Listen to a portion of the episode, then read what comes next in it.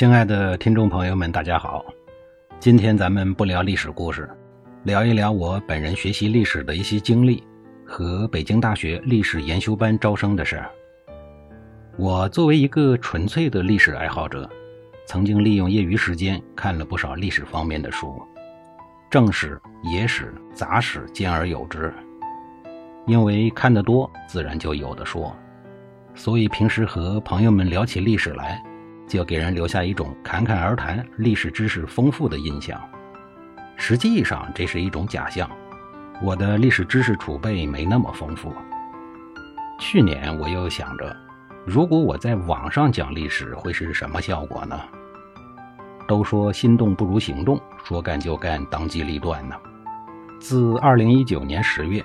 我正经八百的尝试着在喜马拉雅上讲历史，没想到在短短的十三个月的时间里，节目被播放了三千多万次，平均下来差不多每天播放十多万次，这一点太出乎我的意料了。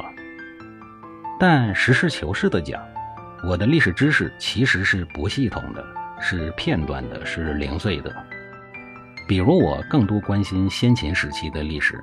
还有一些改变历史走向的大大小小的历史人物。有了历史知识储备不足的认知，就有了弥补不足的想法。于是乎，去年我参加了北大历史系为期一年的研修班课程。这一次学习，我从中华文明的起源夏商周开始，一直学习到了元明清，所以我对整个中国历史的脉络有了一个初步的认知。除此之外，还学习到了很多的西方历史，比如德国的、法国的等等。更让我感到意外的是，还学习到了很多宗教方面的历史。这个可太好了。至于有多好呢？我作为研修班第一期的学生兼历史系的宣传推广大使，我建议您亲自走进北大的校园，走进原汁原味的北大历史系。走进中国古代史、中国近现代史和世界通史以及国学课堂。最后引用丘吉尔曾经说过的话：“你能看到多远的过去，就能看到多远的将来。欲知大道，必先为始。”从古代到现代，从世界到中国，身处世界百年未有的大变局当下，让我们一起从历史的长河中汲取人类文明的深层智慧。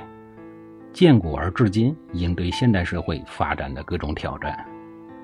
欲了解详细的情况，请前往微信公众号“以林爸聊历史”，这里有详细的课程信息。